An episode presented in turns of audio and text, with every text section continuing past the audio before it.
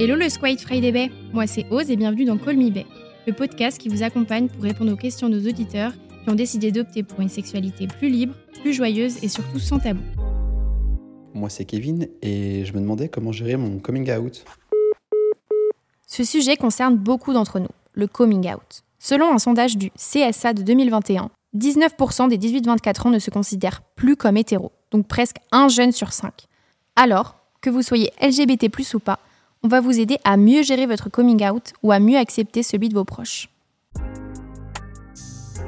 Même si l'homosexualité ou la bisexualité semble globalement plus tolérée qu'il y a quelques décennies, il existe encore des familles dans lesquelles être LGBT ressemble à une catastrophe.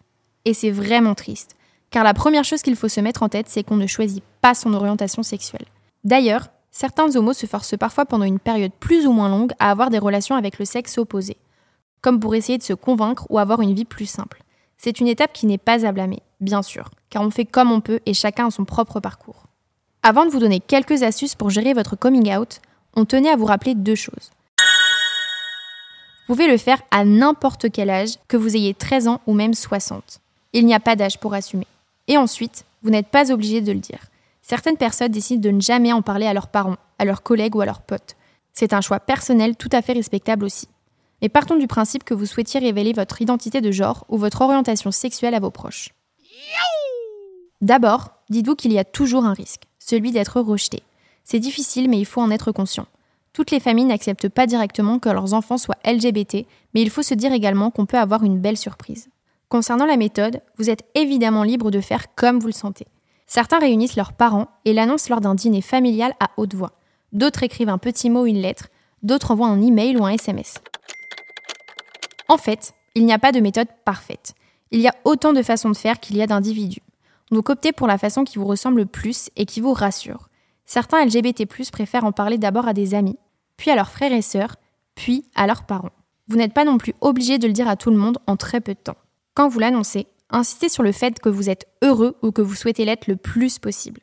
Ce n'est pas la peine d'insister sur votre orientation sexuelle. Mais gardez à l'esprit que les personnes vont peut-être vous poser des questions et qu'il faudra être prêt à les recevoir. Pas forcément à y répondre, non, vous faites comme vous voulez, mais à rester calme et bienveillant. Tout le monde ne comprend pas qu'on est comme on est. Il faudra peut-être vous armer de patience et de pédagogie. Et enfin, laissez le temps à vos proches d'accepter la nouvelle, car oui, ils finiront par l'accepter, car vous êtes leur enfant, leur frère ou sœur ou leur ami. Partez donc du principe que ça peut être tendu au début avec certains, mais remémorez-vous que vous le faites pour votre bien. Si vous ressentez le désir de vous livrer, c'est car vous en avez besoin.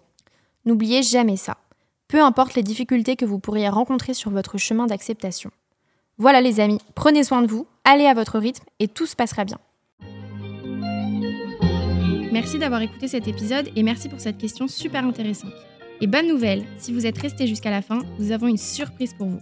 Alors rendez-vous sur www.frydb.com et utilisez le code FRIDB10 pour bénéficier de moins 10% sur l'ensemble des produits.